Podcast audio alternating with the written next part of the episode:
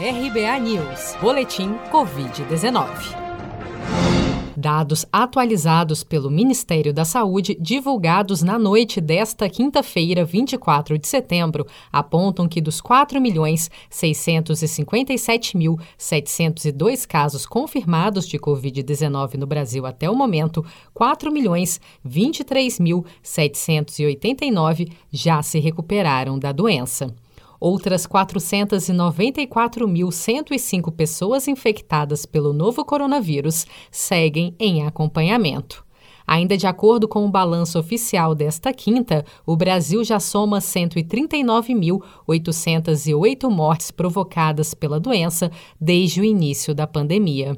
Somente nas últimas 24 horas foram reportados 32.817 novos casos e 831 óbitos pelo novo coronavírus no país. Dois estudos clínicos independentes, um conduzido por pesquisadores brasileiros do Centro de Terapia Celular em Ribeirão Preto, com o anticorpo monoclonal eculizumab, e outro por cientistas da Universidade da Pensilvânia, Estados Unidos, com uma droga experimental chamada M101, observaram um efeito anti-inflamatório importante capaz de acelerar a recuperação de pacientes com Covid-19 em estado grave.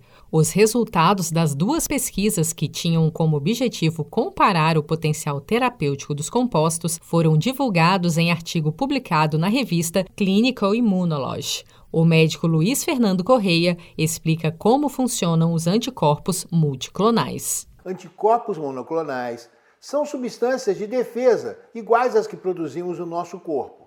Somente a diferença são sintetizadas em laboratório a partir de células que são instruídas a identificar o inimigo e aí assim produzirem anticorpos que vão grudar em alguma parte desse inimigo. No caso do novo coronavírus, numa daquelas porções daquela chamada coroa, que até dá nome ao próprio vírus, o coronavírus. Então, esses anticorpos são multiplicados e filtrados e transformam-se eventualmente numa medicação. Os dois medicamentos foram administrados separadamente. O anticorpo monoclonal, que já é usado no tratamento de doenças hematológicas, foi testado em pacientes do Hospital das Clínicas da Faculdade de Medicina de Ribeirão Preto, da Universidade de São Paulo.